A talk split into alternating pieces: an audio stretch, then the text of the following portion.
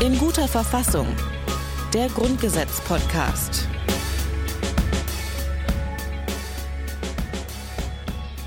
Willkommen zurück zu einer neuen Folge vom Grundgesetz-Podcast in guter Verfassung. Mein Name ist Rabea Schlotz und bei mir in seiner Grundgesetz-Podcast-Büro. Unserer, sag doch unserer. Ja. Ihr habt inzwischen längst die Macht hier übernommen. Auf jeden Fall ist das Hajo Schumacher, der hier sitzt. Hallo, Hajo. Hallo! In der letzten Folge, in der letzten Folge, da haben wir über den Bundesrat gesprochen. Das war zusammen mit Brigitte Zypries. Und ähm, willst du vielleicht noch mal kurz zusammenfassen, du hast das vor dir liegen, was denn in Artikel 53 zum Beispiel so drin stand? Also der 53 Teilnahme der Mitglieder der Bundesregierung. Die Mitglieder der Bundesregierung haben das Recht und auch verlangen auch die Pflicht, an den Verhandlungen des Bundesrates und seiner Ausschüsse teilzunehmen. Das klingt also nicht so, ich sag mal, gönnerhaft, ihr könnt mal vorbeikommen, Ja. sondern relativ explizit, äh, lasst euch blicken.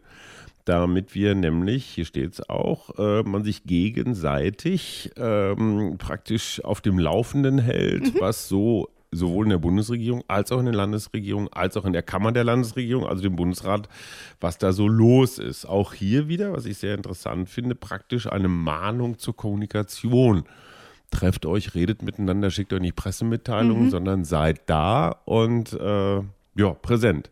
Und dann gibt es noch den 53a, sehr interessant, der gemeinsame Ausschuss, der zu zwei Dritteln aus Bundestagsabgeordneten und einem Drittel aus Abgeordneten, äh, Mitgliedern des Bundesrates besteht. Und dieser gemeinsame Ausschuss, der dann eigentlich nur im Verteidigungsfall ähm, die, die, die, die Bundesregierung über Planungen unterrichtet. Ähm, das ist wieder so eine, äh, ja, wie soll man sagen, so eine, so, so eine Notfallgeschichte der Ja. 53a. Ähm, mir war bislang dieser Begriff gemeinsamer Ausschuss und was der so macht, gar nicht so geläufig. Genau, ich glaube, das ist doch etwas, davon kriegt man gar nicht so viel mit. Tatsächlich ist es aber so, dass der Bundesrat eben eines der wichtigen Verfassungsorgane in Deutschland ist. Und ähm, im Gespräch mit Brigitte Zypries hat man auch nochmal gemerkt, dass ihr das wichtig ist, das nochmal hervorzuheben. Die wesentliche Aufgabe des Bundesrates ist, an der Gesetzgebung des Bundes beteiligt zu sein. Jedes Bundesgesetz, was der Bundestag verabschiedet, wird auch im Bundesrat verabschiedet. Und wenn die Bundesregierung einen Gesetzesvorschlag macht, also was weiß ich, das Justizministerium zum Beispiel geht ins Kabinett und sagt, wir wollen gerne äh, das Strafrecht ändern, dann äh, sagt das Kabinett, ja, das ist eine gute Idee, das verabschieden wir, diesen Gesetzentwurf aus dem Bundesjustizministerium. Und dann geht der Gesetzentwurf als allererstes in den Bundesrat. Er kommt nicht erst in den Bundestag, wie man denken könnte, weil es ja eine Bundesgesetzgebung ist, sondern erstmal in den Bundesrat, wo er beraten wird und dann mit einer Stellungnahme der Bundesregierung zu den Ergebnissen des Bundesrates, erst dann wird er dem Bundestag vorgelegt. In dieser Folge aber wollen wir uns nicht mehr mit dem Bundesrat beschäftigen, was ja durchaus möglich gewesen wäre. Das hat sich ja über einige Artikel gezogen. Stattdessen sprechen wir heute über den Bundespräsidenten, auch eines dieser wichtigen Verfassungsorgane in Deutschland. du da Bock drauf? Auf Bundespräsidentin sein? Ja. Ich glaube Bundespräsidentin nicht. Ich glaube, da gibt es, ich glaube, da gibt es interessantere Ämter. Ja, das klingt jetzt wieder alles so. Aber jetzt mal ehrlich, du könntest, äh, du könntest diesem Land durch die Kraft der Rede, durch deinen Charme, deine Beharrlichkeit, Ja. das Sozialdemokratische in dir ein neues Wertegerüst geben, was so verunsicherten Menschen wie mir wahnsinnig gut tun würde. Warum, warum das äh, erstmal in den nächsten Jahren nicht passieren wird? Dass ich, Bund, dass Weil ich du das Mindestalter werde. noch nicht zu bieten hast, Zum du junges Beispiel. Ding. Das ist aber auch der einzige Grund. Ja, findest du das Ähm, eigentlich zeitgemäß? Man muss 40 sein, um Bundespräsident? Lass uns da gleich drüber Okay. sprechen. Zunächst will ich nämlich sagen, wer bei uns in dieser Folge mit dabei ist, das ist nämlich Philipp Amthor. Philipp Amthor gehört seit 2017 dem Deutschen Bundestag an. Er ist dort der zweitjüngste Abgeordnete, in der Unionsfraktion sogar der jüngste. Amthor hat in Greifswald Rechtswissenschaften studiert. Derzeit promoviert er zum Thema Staatswohl und Staatsgeheimnisse zwischen Regierung und Parlament. Mit Philipp Amthor werden wir ein bisschen darüber sprechen, ähm, was der Bundespräsident eigentlich so macht. Das zieht sich jetzt auch über drei Folgen. Mhm. Äh, das heißt, äh, wir können gar nicht genug vom Bundespräsidenten kriegen. Aber in dieser Folge geht es, wie gesagt, erst einmal um Artikel 54 und dann später auch über Artikel 55. Und was im ersten Absatz von Artikel 54 drinsteht, das hören wir jetzt. Absatz 1. Der Bundespräsident wird ohne Aussprache von der Bundesversammlung gewählt. Wählbar ist jeder Deutsche, der das Wahlrecht zum Bundestage besitzt und das 40. Lebensjahr vollendet hat. Diesen ersten Satz äh, mit der Bundesversammlung, den will ich gerade mal noch überspringen. Da werden wir uns nämlich gleich noch genauer mit beschäftigen. Zunächst aber will ich auf diesen zweiten Satz schauen. Du hast das mhm. eben schon angesprochen. Es gibt eine Altersgrenze, denn Bundespräsident oder Präsidentin darf erstmal nur werden, wer Deutscher ist und über 40 und das Wahlrecht zum Bundestag hat. Also die Altersgrenze 40, äh, es gibt selten dass das Grundgesetz eine Altersgrenze vorsieht. Hier ist es der Fall. Mhm. Ähm, aber warum eigentlich? Ich meine, du hast eben schon gesagt, du findest das irgendwie so ein bisschen diskriminierend. Aber man könnte ja auch sagen, es gibt durchaus gute Gründe, dass das jetzt nicht ein 18-Jähriger macht, sondern vielleicht jemand, der ein bisschen mehr vielleicht auch im politischen Betrieb Erfahrung schon gesammelt hat. Jein, aber jetzt mal ganz praktisch gesehen, was spricht gegen eine 38-Jährige? Mhm. Ja, wenn Sebastian Kurz oder äh, Emmanuel Macron oder Justin Trudeau oder wer auch immer mit Paaren 30 äh, äh, wichtige Sachen, Entscheidungen treffen sollen, warum dann nicht? Also klar, das mit dem 18-Jährigen verstehe ich, ein bisschen Erfahrung schadet mhm. nix. Auf der anderen Seite könnte man die Grenze auch mal auf 30 legen. Ja. Ich finde 40 schon ganz schön, puh, ganz schön oll. Ich habe mich das nämlich auch gefragt. Ich finde, die 40, die wirkt doch irgendwie willkürlich. Ich meine, da kann jetzt auch einer erstmal bis 35 studiert haben und dann hat er trotzdem nicht so ja. super viel Erfahrung im politischen Betrieb. Ähm, deswegen habe ich mal Philipp Amthor gefragt, was es denn eigentlich mit dieser Altersgrenze auf sich hat. Alle Vorschriften betreffend den Bundespräsidenten im Grundgesetz wurden auf dem Hintergrund der Erfahrungen des Reichspräsidenten der Weimarer Republik gefasst. Also man hat ja gerade auf dem Hintergrund Hindenburg und auf dem Hintergrund äh, der Rolle äh, des Reichspräsidenten für die parlamentarische Demokratie und den Erfahrungen daraus gesagt, ja, die Stellung des Bundespräsidenten muss eine andere sein. Dafür hat man größtenteils die Regelungen zum äh, Reichstagspräsidenten, zum Reichspräsidenten aufgegriffen und angepasst.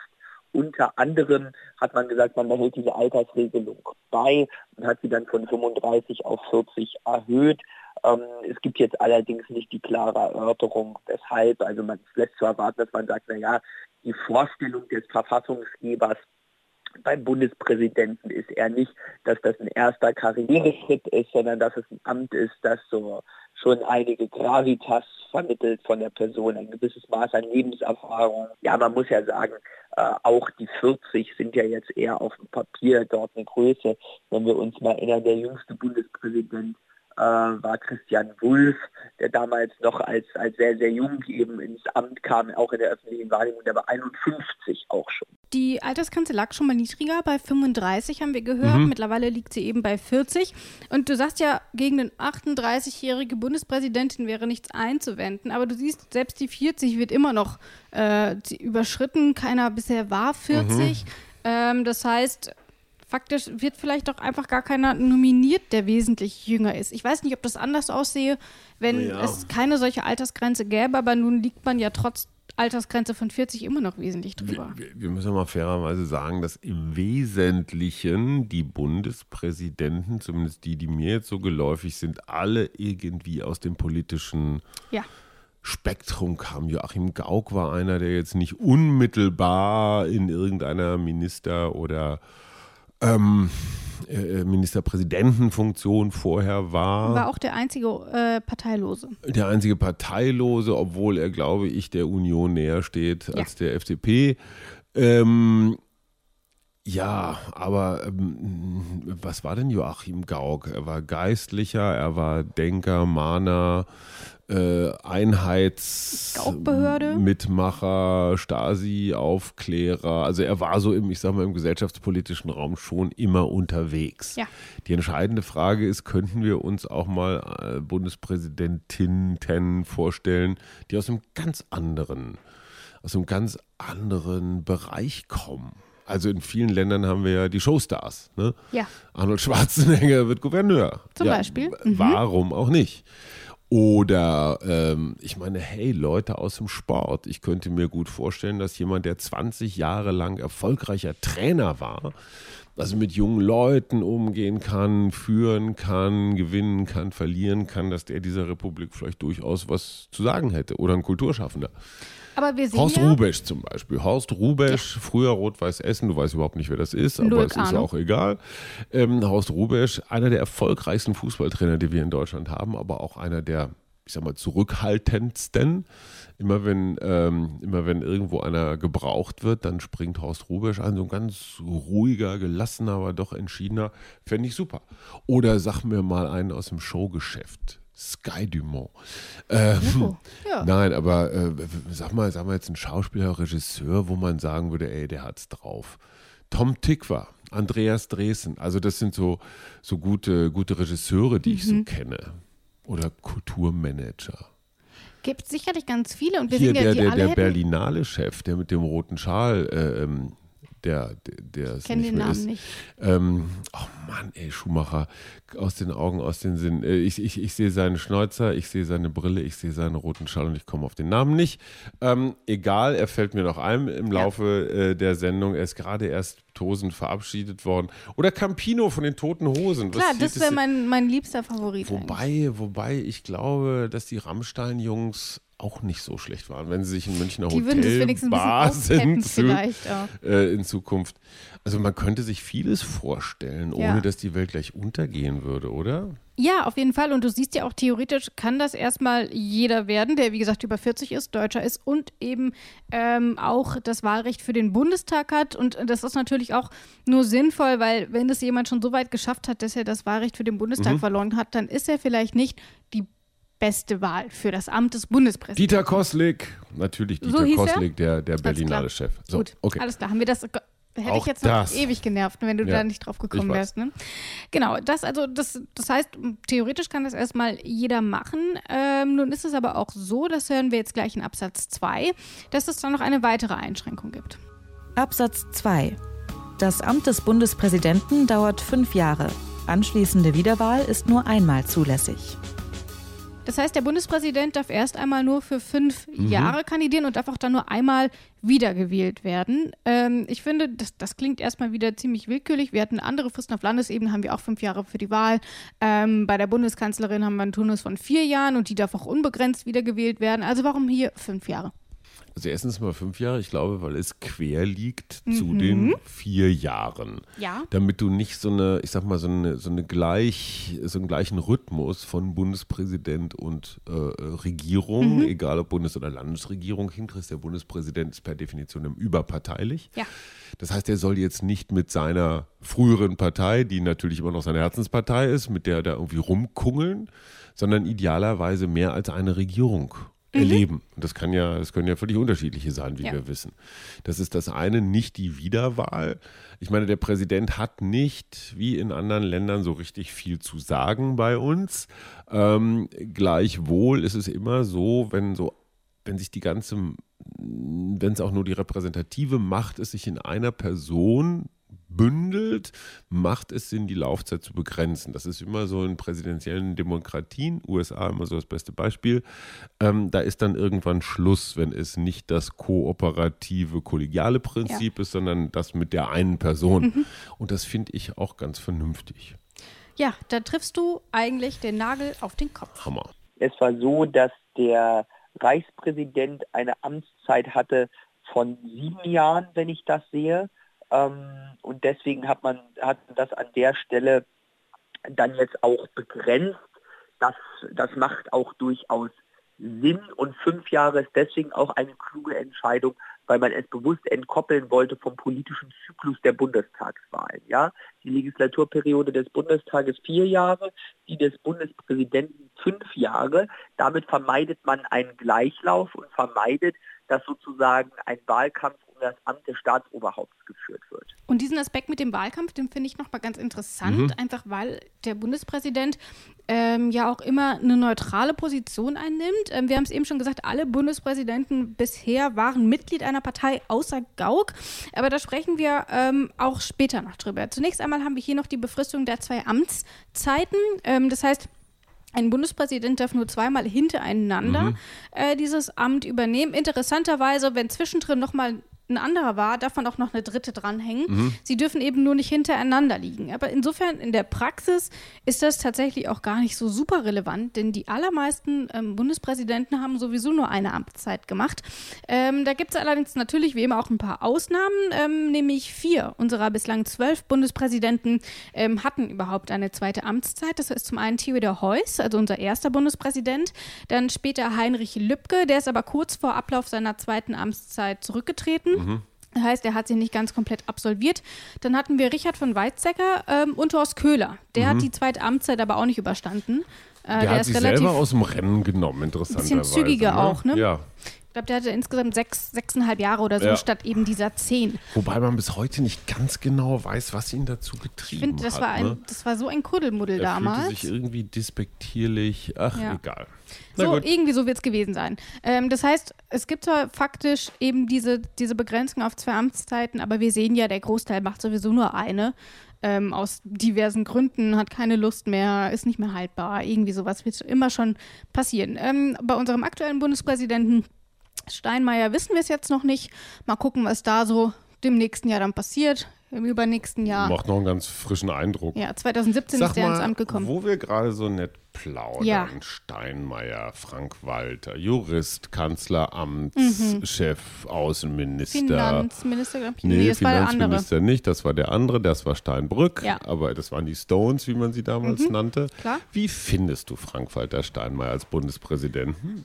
Ähm, ich glaube, dass der das eigentlich ganz gut macht. Ähm, mhm. Nee, ich glaube, dass der da eigentlich einen ganz würdigen Eindruck macht. Sag mir ähm, mal einen Satz oder einen Gedanken aus seiner Amtszeit, der dir so ins Gehirn graviert wurde oder ins Herz oder sonst irgendwo an eine zentrale Körperstelle. Ach, ich erinnere mich Siehste? noch an die eine Rede, das machen aber ich tatsächlich nicht. Doch, ja. wirklich. Ähm, aber die gibt es wahrscheinlich auch von jedem. Aber bei ihm ist mir das jetzt halt aufgefallen, weil es noch nicht so lange her ist, ähm, dass er tatsächlich eine ziemlich beeindruckende Rede dafür ge, ähm, gehalten hat, dass wir eben wieder mehr miteinander und ähm, irgendwie okay, wieder in Zeiten von. Aber meine so. Liebe, wenn ich das mal so ein bisschen großväterlich sagen darf, ja. das ist, gehört irgendwie so zur Grundausstattung. Sag ich ja, macht jeder, ja. aber bei ihm ist das es mir in Erinnerung geblieben. Ja, aber jetzt mal ehrlich, ist, ich, ich mag den total gerne, äh, relativ integre Person, gute Frau und so weiter, aber ich glaube, von ihm wird nicht viel bleiben. Aber kannst du dich an irgendwelche krassen Dinge von den vorherigen erinnern? Also, die, die, der, der Maßstab war ja immer Richard von Weizsäcker, die Rede zum 8. Daran Mai, Kriegsende erinnern. und so weiter. Das ist aber, ich sage jetzt mal so in den Geschichtsbüchern ja. das Ding.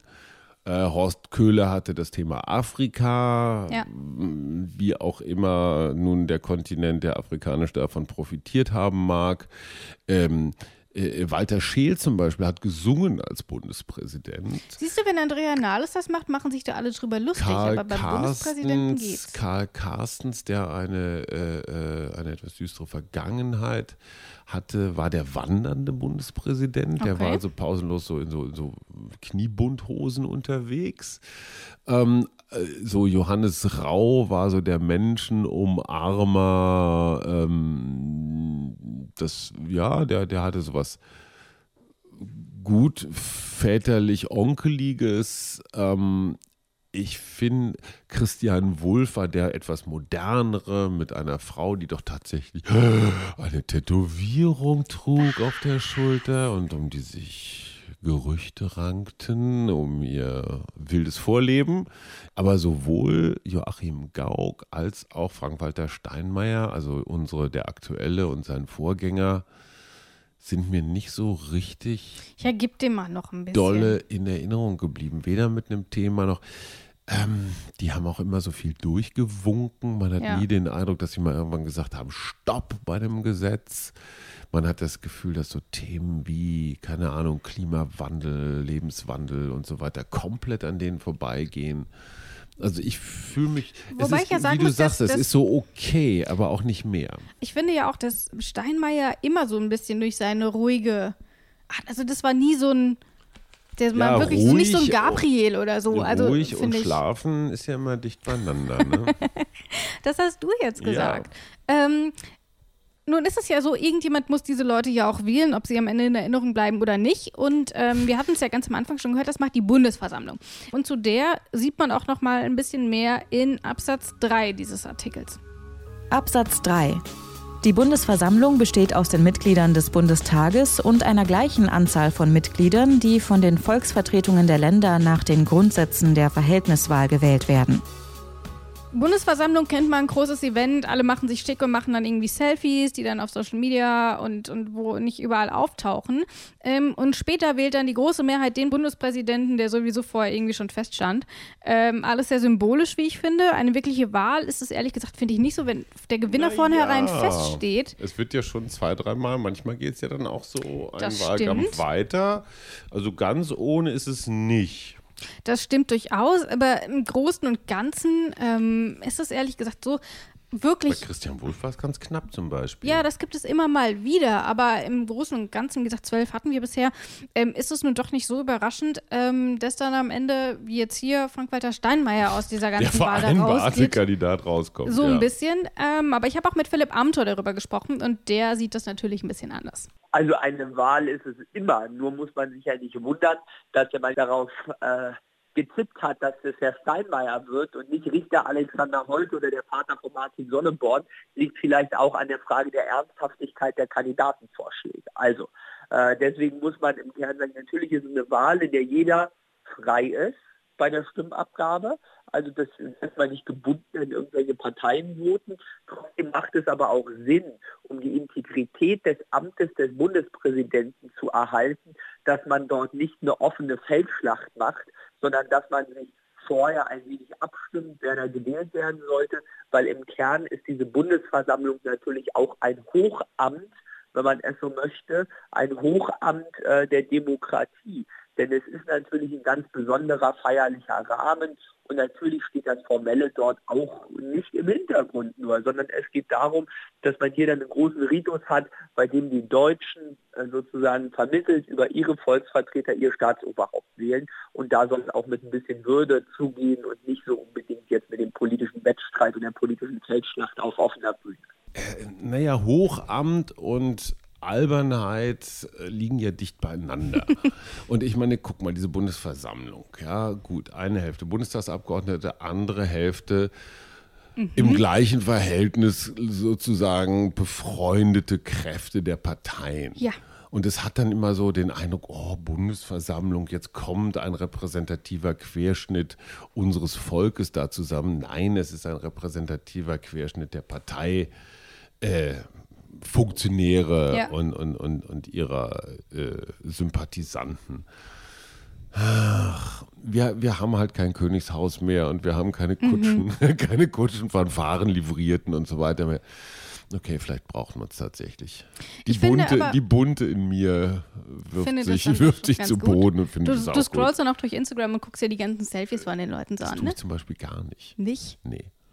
Aber tatsächlich, ich finde, die Frage, was die Zusammensetzung der Bundesversammlung angeht, ist irgendwie schon eine berechtigte. Also wir haben natürlich erstmal hier, hier steht Hälfte Bundestag und Ja. Hälfte Entsandte ähm, und die werden dann immer im Verhältnis äh, jeweils nach Größe der Bundesländer geschickt. Das heißt, das Saarland schickt natürlich weniger Leute als Bayern. So. Ja. Nun ist es ja aber eben auch so, dass in der Bundesversammlung in der Regel Menschen des öffentlichen Lebens Ja. sitzen. Also Schauspieler, Schauspielerinnen, Autoren, Sportlerinnen, all sowas. Und da, ich finde, die Frage immer, wenn, immer wenn das dann so auftritt, wenn mal wieder gerade Bundesversammlung äh, eintritt, dann kommt da immer wieder so eine Diskussion auf, von wegen, wieso darf denn jetzt Schauspielerin XY den Bundespräsidenten wählen?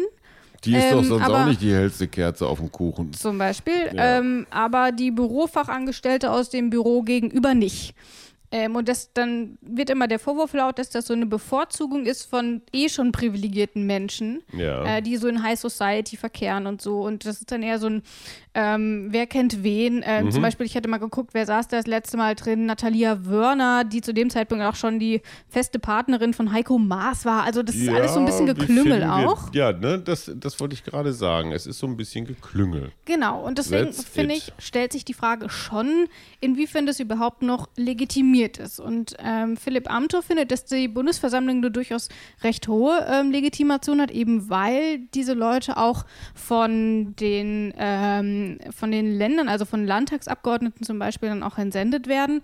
Aber wie das explizit mit diesen Prominenten aussieht, dazu sagt er Folgendes. die Idee, dass man dort mal den ein oder anderen Prominenten dann aus den Ländern zur Bundesversammlung schickt, das hat eher noch damit zu tun, dass man sagt, ja, dadurch wollen wir gerade die demokratische Legitimation erhöhen und die Identifikation der Bürger mit diesem Gremium Bundesversammlung. Denn natürlich könnte man auch sagen, das ist im Übrigen der Regelfall, dass man sagt, die äh, gekorenen Mitglieder, die von den Landtagen entsendet werden in die Bundesversammlung, da wählt man einfach Landtagsabgeordnete.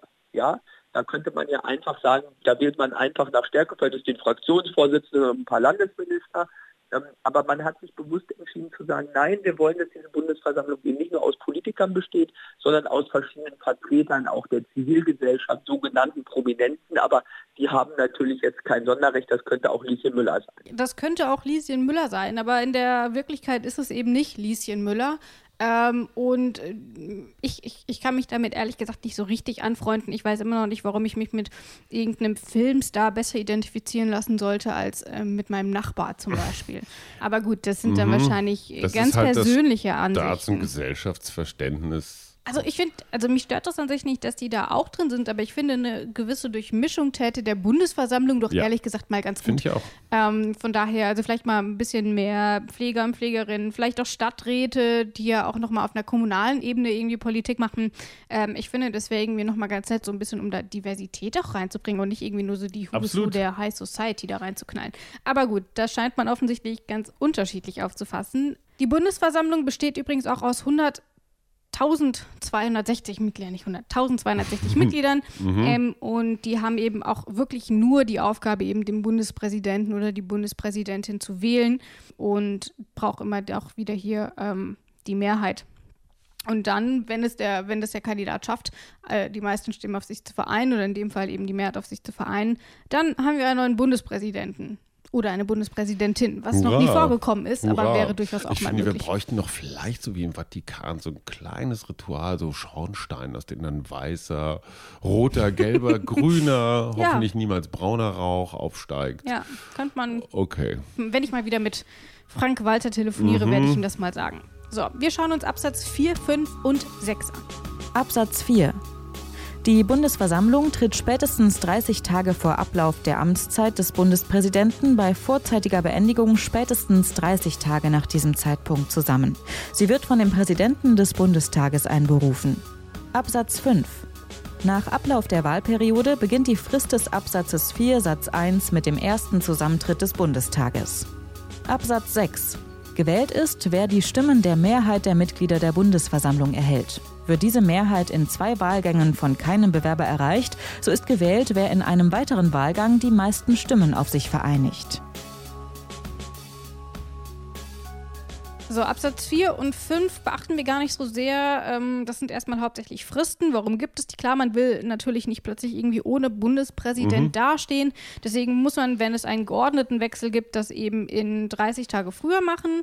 Ähm, und wenn es eben zu einem spontanen Rücktritt kommt, zum Beispiel, hat man eben auch danach noch 30 Tage Zeit, um das Ganze zu vollziehen, damit das Ganze eben auch möglichst ohne vakante Stellen vonstatten geht. So, das ist das eine. Ähm, schauen wir uns aber mal ein bisschen Absatz 6 an. Dort steht nämlich nochmal, ähm, wie überhaupt gewählt wird in dieser Bundesversammlung, über die wir uns eben schon unterhalten haben. Das heißt, ich habe schon gesagt, man braucht eben die absolute Mehrheit. Im Grunde hat man dafür zwei Versuche. Also äh, Durchgang 1, okay, verpasst, nochmal, Im okay. Moment, absolute, ja doch, absolute Genau, Mehrheit. Mehr als absolute 50 Mehrheit. Prozent, ja. Genau. Und gelingt das eben nicht, also in die, wenn man es nicht schafft, in diesen zwei Wahlgängen ähm, eine absolute Mehrheit auf sich zu vereinigen, dann kommt es eben zu einem dritten Wahlgang. Ähm, und dann reicht auch die einfache Mehrheit. Es müssen einfach mehr Ja als Nein sagen. Genau. So.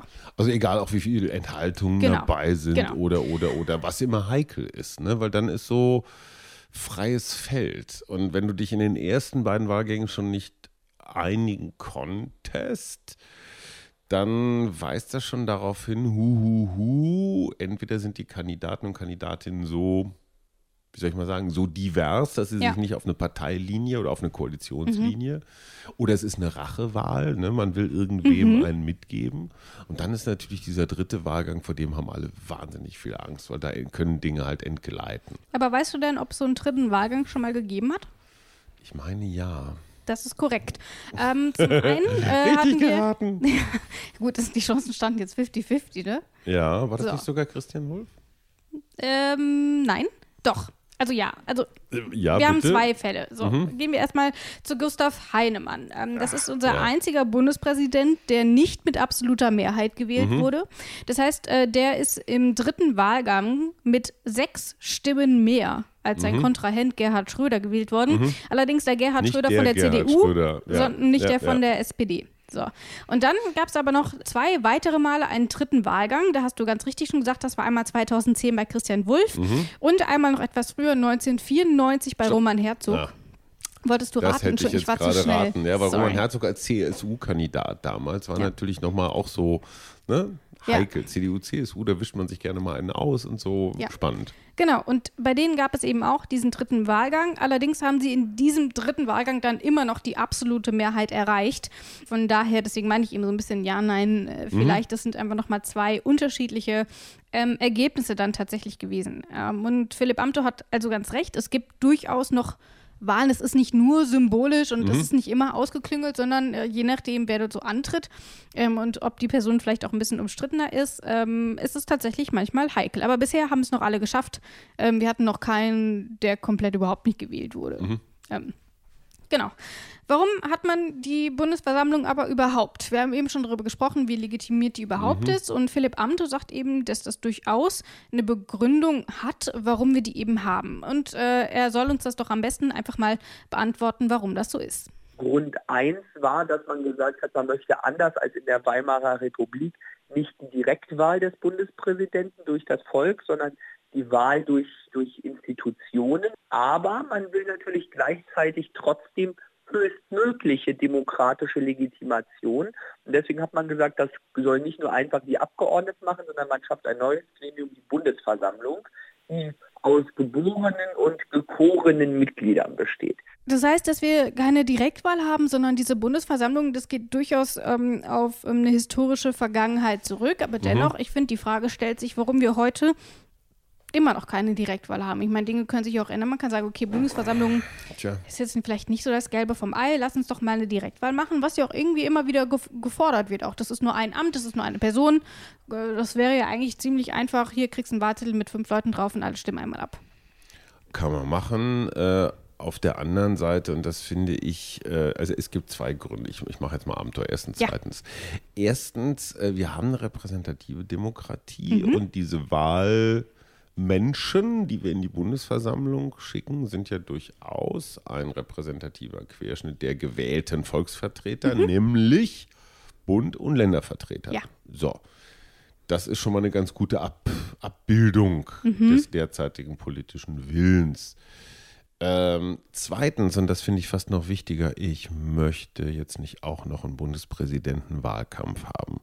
Ich finde Wahlkämpfe äh, auch aus Gründen der intellektuellen Unterforderung echt eine Zumutung. Sie kosten Geld, sie kosten Zeit. Ihre demokratietheoretische Funktion als ich informiere jetzt mal das Volk und mache kundigere Bürger zu besseren Wählern geht so. Ne? Und jetzt nochmal für das dann doch eher repräsentative Amt nochmal volles Rohr. Dann wer soll das bezahlen? Wenn ich nicht Repräsentant einer Partei bin, soll das jetzt meine Partei bezahlen? Warum sollte sie das tun? Ähm, wenn ich als Bundespräsident unabhängig sein soll, soll ich trotzdem vorher, um meinen Wahlkampf zu finanzieren, bei den DAX 30-Konzernen vorbeigehen oder bei Unternehmensberatern, Hedgefonds oder weiß der Geier was und sagen, ey Leute, Natürlich musst du das zurückzahlen, wenn dir jemand 100.000 in den Pott legt. So, und insofern kein Wahlkampf ist auch eine Form von Sauberkeit. Okay, paradoxe Intervention, aber es stimmt. Und ähm, das sind für mich zwei gute Gründe. Keine Direktwahl. Philipp Amthor liefert noch einen dritten Grund, warum er Ach, der glaubt. findet auch keine. Der findet das auch Ach, nicht so gut, mal, ähm, aber ich. er begründet das auch noch mal ein bisschen anders. Ja, also das ist auch vor allem zentral eine Erfahrung aus der Weimarer Republik, weil klar ist eines, wenn man den Bundespräsidenten jetzt direkt wählen würde, dann hätte der natürlich eine persönlich viel höhere demokratische Legitimation als etwa die Bundeskanzlerin. Ja? Die Regelung im Grundgesetz ist so, dass der Bundeskanzler, der Exekutiv natürlich im Zentrum der Regierungsarbeit steht, seinerseits ja abgeleitete demokratische Legitimation vom Parlament hat. Das heißt, unsere Vorstellung von demokratischer Legitimation im Grundgesetz ist eigentlich, dass die meiste demokratische Legitimation und deswegen auch Zentrum der Demokratie das Parlament ist. Ja, wir haben die meiste demokratische Legitimation, weil wir am unmittelbarsten, wenn man das so möchte, vom Volk gewählt werden.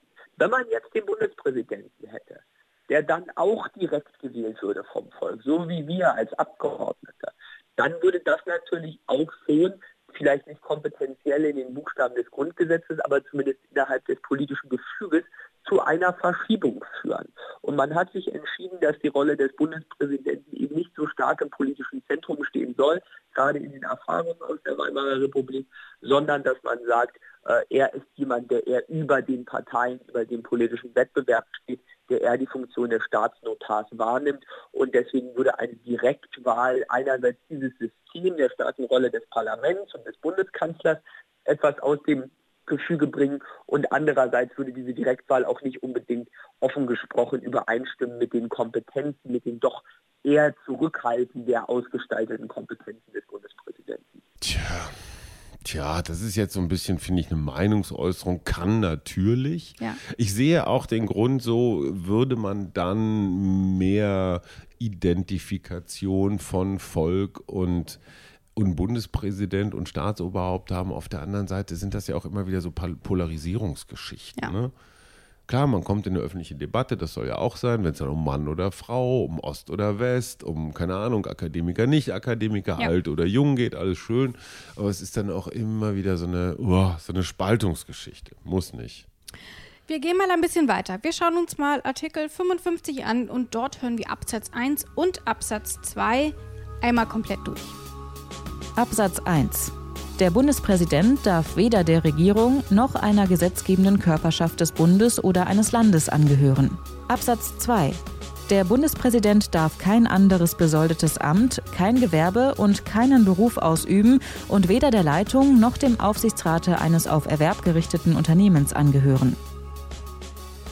Der Bundespräsident darf nicht der Regierung, der Bundesregierung angehören. Und das ist ja auch ehrlich gesagt nur selbstverständlich, wenn man bedenkt, dass der Bundespräsident auch eine Kontrollfunktion gegenüber der Regierung hat. Äh, der entlässt die Minister, der stellt die Minister ein, der zeichnet Gesetze gegen, solche Sachen. Wenn er dann da irgendwie selber Mitglied wäre, das wäre eine ziemlich absurde Situation. Gleiches gilt dann natürlich auch ähm, fürs Parlament und das natürlich dann auch auf Landesebene. Also der Bundespräsident hat sich möglichst, nein, nicht möglichst, sondern hat sich auf jeden Fall aus solchen Dingen rauszuhalten.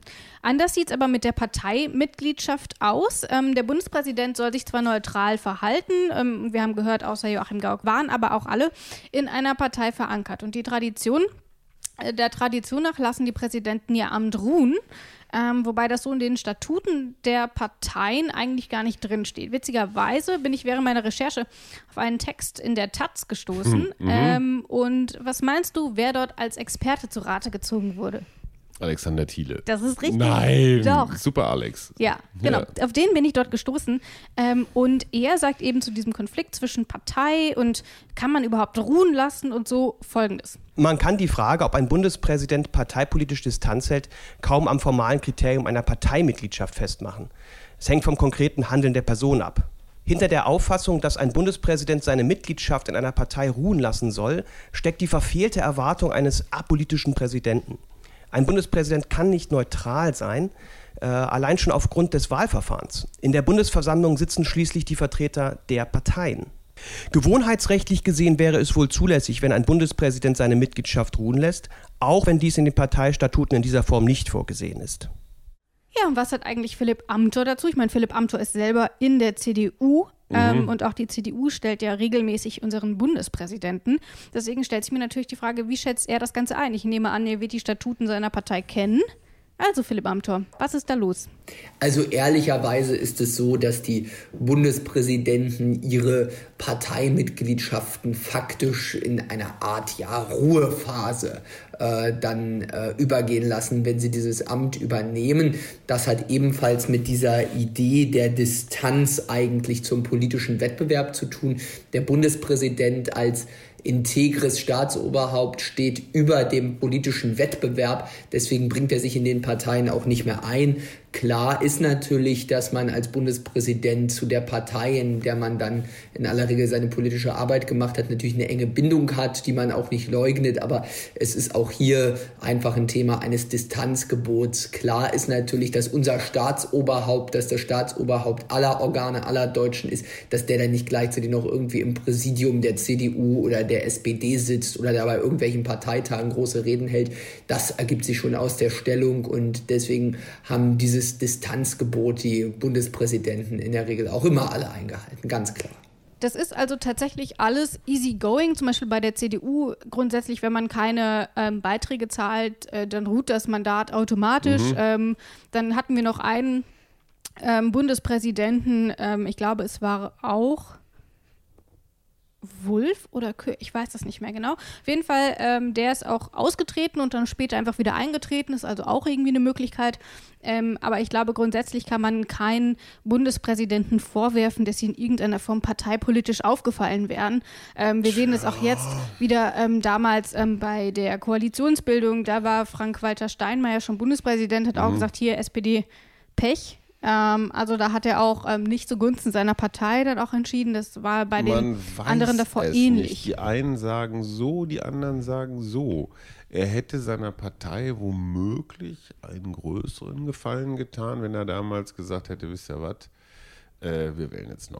Klar. Also wäre ich Sozialdemokrat, würde ich heute sagen, er hat uns damit wirklich alles andere als einen Gefallen getan. Deswegen sage ich ja, man ja, kann ihm nicht vorwerfen, ja, aber, dass er da aber es war damals, ja, es war damals ja von der ersten Einschätzung her, war es ja ein Gefallen, weil er so diese, diese Tendenzen, so ich sag mal die Kevin Kühner-Tendenzen, wir müssen die Opposition zum Regenerieren, ähm, weil er denen praktisch widersprochen hat. Aus, aus einer, wenn, wir, wenn wir jetzt in die Opposition gehen, sind wir total erledigt für die nächsten 18, Klar, ist natürlich Jahre. immer eine Lesart, äh, ähm, so, aber ne? ich glaube, dass, dieses, also dass man stattdessen Bundespräsident mh. tatsächlich auffällt, immer wieder irgendwie Partei zu ergreifen Nein. für seine eigene Partei. Das gibt es eben nicht. Und da natürlich ist es so, die Präsidenten sind nun mal nicht umsonst in diese Partei eingetreten. Das heißt, sie haben auch eine bestimmte Haltung und ein Präsident kann selbst in seiner Funktion nie hundertprozentig neutral sein. Das wird nicht funktionieren. Ähm, aber das ist ja dann auch gar nicht der Anspruch. Es geht ja eher darum, dass man sich eben mit diesem Amt überparteilich verhält. Und ja. ich glaube, das haben die eigentlich im Großen und Ganzen alle ganz gut hingekriegt. Yep. Ähm, wie sieht es denn aber mit Ehrenämtern aus? Nun könnte man ja sagen, ähm, sich in der Partei zu engagieren, ähm, ist zumindest mal auf Basislevel auch ein Ehrenamt. Nun könnte man, glaube ich, nicht sagen, dass die Bundespräsidenten äh, noch Teil der Mitgliederbasis waren, sondern ja eher schon in die Spitze der Partei vorgedrungen sagen. waren. Aber grundsätzlich, wie sieht das denn eigentlich aus? Der darf kein besoldetes Amt ausüben oder einen Beruf, aber Ehrenamt sollte dann ja eigentlich klar gehen, oder? Ja, also ich würde im Großen und Ganzen sagen, die Mitgliedschaft in Vereinen, ehrenamtliches Engagement, das ist ganz überwiegend für den Bundespräsidenten nicht nur zulässig, sondern auch sinnvoll. Denn es geht ja auch schon darum, dass der Bundespräsident natürlich auch ja, breit gesellschaftlich anerkannt und verankert sein soll. Und deswegen, solange es nicht besoldet ist, Ehrenämter zu übernehmen, ist ganz typisch. Die meisten Präsidenten machen das auch, übernehmen Schirmherrschaften, andere Ehrenämter. Und das gerade auf dem Hintergrund der Integrationsfunktion, dass er die Gesellschaft zusammenführen soll, gibt es dort viele Bundespräsidenten, die sich dann auch in besonderer Weise mit dem Thema Ehrenamt beschäftigen. Klar, einige Grenzen gibt es jetzt, wenn man sich vorstellt, als ehrenamtlicher Richter zum Beispiel wäre es ja ein bisschen merkwürdig, da würde man sich dann gleich wieder in den Bereich der Judikative bewegen. Oder wenn man jetzt irgendwie sich im parteinahen Umfeld ehrenamtlich engagieren würde, wäre das vielleicht auch kritischer zu sehen. Aber im Großen und Ganzen würde ich sagen, Ehrenamt ist gewünscht, solange es mit dem Distanzverbot vereinbar ist und dann ist es auch sinnvoll. Ja, Wobei man sich denkt, dafür gibt es ja eine First Lady, oder? okay. Ich wusste, dass das, das ist, das muss man jetzt mal kurz so von hinter den Kulissen berichten. Das ist eines von den klassischen Trigger-Themen für Rabea, mhm. ist, wo man, wobei man sagen muss, nicht zwingend die First Lady, sondern auch der First Husband ja. oder so.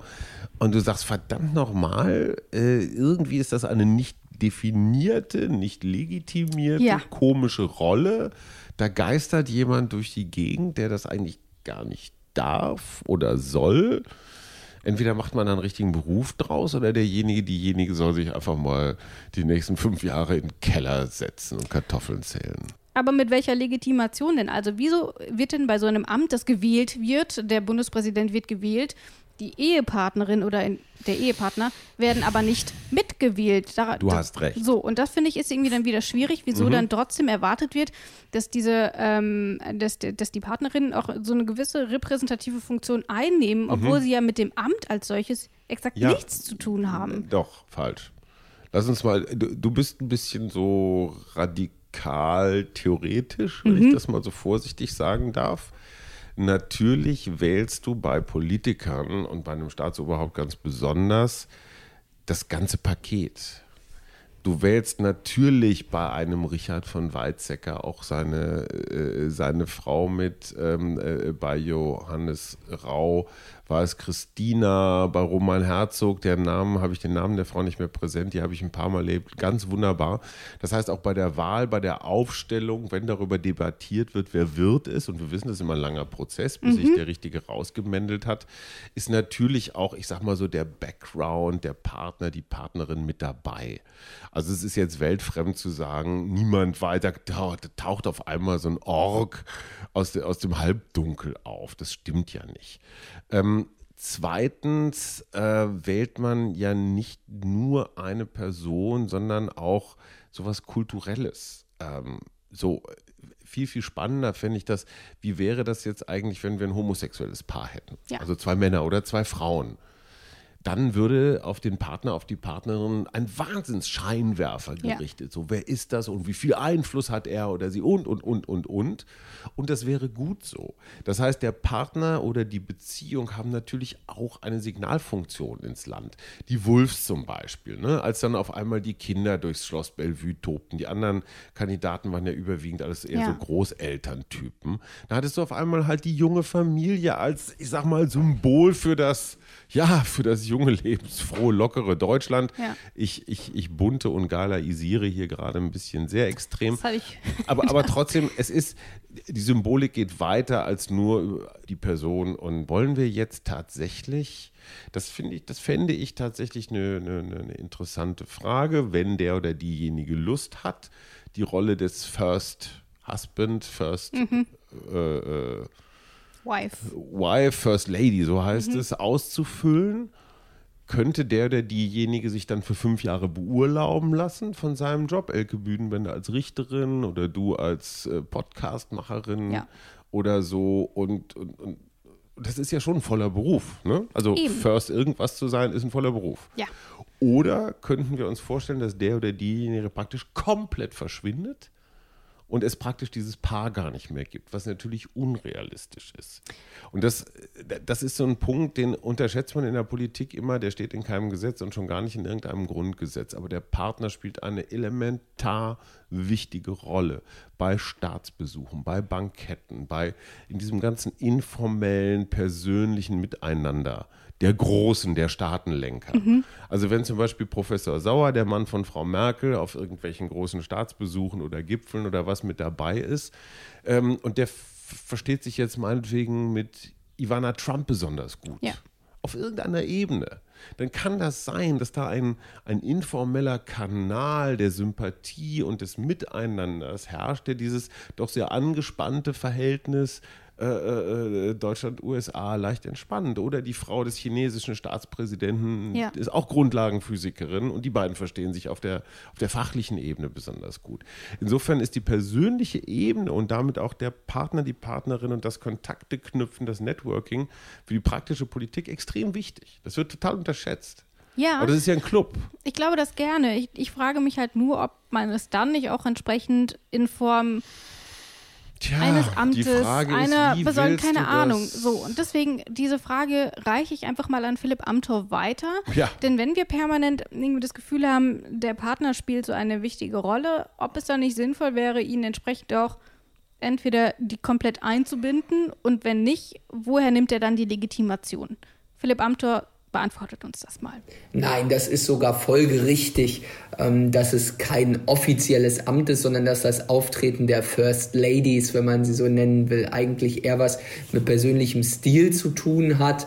Ähm, die meisten haben das ja auch ganz hervorragend gemacht. Gerade die Frauen der Präsidenten haben sich dann auch, auch eingebracht, ehrenamtlich sich verschiedene Punkte gesucht, wo sie sich engagieren können. Aber klar ist eins, First Lady, das ist eben kein offizielles Amt, zumal es auch nicht äh, demokratisch legitimiert ist. Ja? Man wählt zwar die Person äh, des, des Bundespräsidenten, aber der hat dann daraus nicht irgendwie ja, die monarchistische Macht, dann sozusagen einfach seine Partnerin in irgendeine Stellung zu bringen oder seine Ehefrau. Die wählt man quasi nicht mit. Die rechtliche Fokussierung liegt also beim Präsidenten, aber klar ist, man nimmt dort ja in aller Regel jemanden, wo auch die Gewahr dafür ist, dass er auch mit seiner konkreten Lebenssituation ein würdiger Repräsentant für unseren Staat ist. Und insoweit muss man sagen, das ist sicherlich eine verantwortungsvolle Aufgabe für die, für die Partnerin ähm, von Bundespräsidenten, aber es ist eine, die, die wirklich äh, die Damen dort mit, mit hervorragender Art und Weise wahrgenommen haben. Kann man also durchaus überstreiten, wie wir festgestellt haben, ähm, und auch darüber, ob die First Lady dann einen Eid leisten müsste oder nicht. Der Präsident selbst muss es nämlich. Der Bundespräsident leistet bei seinem Amtsantritt vor den versammelten Mitgliedern des Bundestages und des Bundesrates folgenden Eid. Ich schwöre, dass ich meine Kraft dem Wohle des deutschen Volkes widmen, seinen Nutzen mehren, Schaden von ihm wenden, das Grundgesetz und die Gesetze des Bundes wahren und verteidigen, meine Pflichten gewissenhaft erfüllen und Gerechtigkeit gegen jedermann üben werde. So wahr mir Gott helfe. Der Eid kann auch ohne religiöse Beteuerung geleistet werden. Natürlich ist auch hier wieder die historische Tradition ein ganz wichtiger Pfeiler, wieso wir einen solchen Eid haben. Die Frage dabei finde ich aber, welche Bedeutung hat denn so ein Eid? Es steht hier in unserer Verfassung drin. Ich kenne das vom Eid äh, vor Gericht. Wenn man Ja. irgendwie unter Eid eine Falschaussage macht, dann ist das eine ziemlich schlimme Sache. Mhm, ein ich kenne aber, genau, ich kenne aber gleichzeitig auch den hippokratischen Eid. Äh, der geht, der Name verrät es auch ziemlich weit zurück, nämlich äh, zu Hippokrates. Ja, und deswegen dass ist, halt den Leben muss man schützt oder genau, versuchst Leben auf alle den, Fälle den leisten. Ärzte ja. ab, aber der ist A nicht verpflichtend und B auch gar nicht bindend. Also nur weil ich Mhm. diesen hippokratischen Eid geleistet habe, heißt das noch lange nicht, dass irgendjemand sagen kann, oh, Sie haben aber den hippokratischen Eid geleistet und deswegen kann ich Sie jetzt verklagen. Vor Gericht zerren. Ja. Und die Frage ist, wie sieht es denn dann beim Bundespräsidenten aus? Also wie, wie relevant ist dieser Amtseid tatsächlich für eine Amtsverletzung zum Beispiel? Ich glaube, dass dieser Amtseid in diesem großen oder vielleicht doch gar nicht so großen Bereich des rituellen, symbolischen reicht. Weil du hast gerade zwei Beispiele genannt. Einmal vor Gericht, jemand sagt unter Eid aus. Ja. Oder wenn es um Leben und Tod geht, Ärzte und ihre Pflichten. Wir befinden uns ja hier in sehr, sehr substanziellen, fundamentalen Bereichen. Und so ein Bundespräsident, allein dieser Akt, dass er sich nochmal selbst vergewissert, sich bewusst macht, dass es hier nicht mit allem Respekt für Kleintierzüchter, aber nicht um Tauben und Kaninchen geht, sondern um ein großes Land und 84 Millionen Einwohner. Also Verantwortung für sich selbst, für die anderen, öffentlich, ganz wichtig. Also, äh, das hat mir keiner gesagt, dass ich so, ne? Doch, Alter, du weißt ganz, oder Alte, du weißt ganz genau, Ja. was auf dich zugekommen ist. Hier steht übrigens auch das Grundgesetz und die Gesetze des Bundes wahren und verteidigen. Also Ja. wir reden jetzt nicht nur von hier Gehorsam, sondern wir reden bei Verteidigen um eine, naja, um eine Kampfespflicht, ja, Ja. dieses Grundgesetz. So. Und Gerechtigkeit gegen jedermann. Auch da sind wir an einem Punkt, ich könnte mir Parteienvertreter in diesem Lande vorstellen, die mit der Gerechtigkeit gegen jedermann so ein echtes Problem haben. Ja.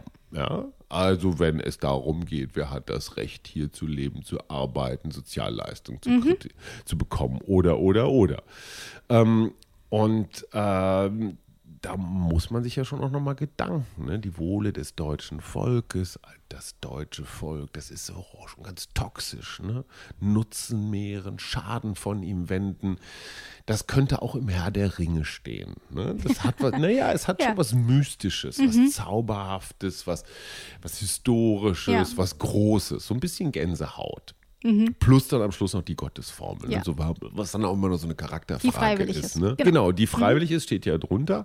Ähm, so, und das Ganze ist so aufgeladen und auf der einen Seite so voll von Assoziationen mhm. und auf der anderen Seite auch so leer von, ich sag mal, juristisch einklagbaren Rechten. Ja. ja du wirst den Bundespräsidenten ganz schwer nur verklagen können, weil er nun deinen, deinen Nutzen nicht gemehrt oder ja. Schaden von dir ja. abgewendet hat. Ja, aber es ist ein Ritual. Es ist so ein bisschen das Schwert, der Ritterschlag, ja. die Bibel, die Hand, der Eid, die Flagge, die Hymne. Genau. Kann man machen. Kann man machen. Aber ist es rechtlich sinnvoll? Also Kannst einklagbar? du nicht einklagen, nein. Philipp Amthor beantwortet das nochmal fachsicher. Oh, na dann. Ja, also der Eid, der steht in, eigentlich, das muss man schon sagen, eher außerhalb des verfassungsrechtlichen oder sogar außerhalb der rechtlichen Sphäre aber er ist trotzdem nicht irgendwie ohne, ohne Sinn, sondern ich finde, es hat schon eine gewisse Bedeutung und Bewandtnis, dass es diesen Amtseid gibt.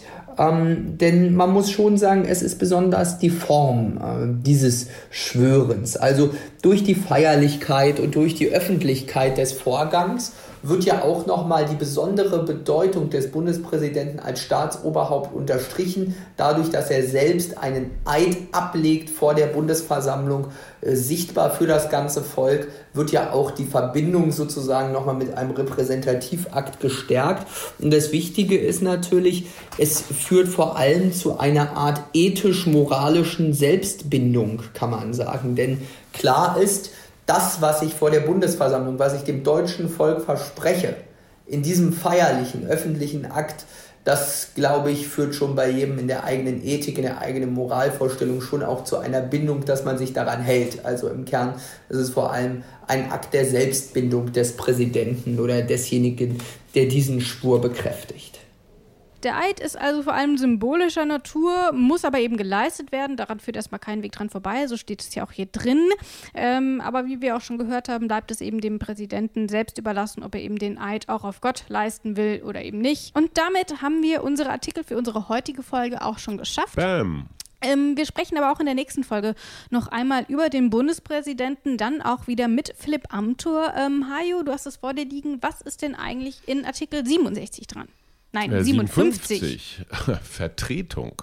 Hochinteressant. Ja. Die Befugnisse des Bundespräsidenten werden im Falle seiner Verhinderung, also wenn er krank ist oder in mhm, Urlaub mhm, oder vielleicht auch in Ferien, bei vorzeitiger Erledigung des Amtes durch den Präsidenten des Bundesrates wahrgenommen. Wer ist der Präsident genau. des Bundesrates? Wir haben jetzt den Sommer 2019. Ja, das ist Daniel Günther. Wollte ich gerade sagen, das ist doch der alerte Mensch aus Schleswig-Holstein. Ja, das war diese Folge. Ich sage Tschüss. Nun Tschüss. Ich bin der Präsident. Guten Tag, ich grüße Sie. Ich bin der Präsident. Schöne Grüße aus Bellevue. Ich bin der Präsident. Ich winke vom Balkon. Da ist ja auch mein Heli. Mit dem fliege ich gleich davon. Tatütata, der Präsident. Ich fahre mit Eskorte. Ich werde heute Reden halten. Ich hab die Macht der warmen Worte. Ich bin der Präsident. In meinem Leben ist was los. Ich werde heute eine Fähre taufen und die Flasche ist so groß. Ich wünsche euch ein frohes Weihnachtsfest und ein gutes neues Jahr. Der Aufschwung ist für alle. In guter Verfassung. Der Grundgesetz-Podcast.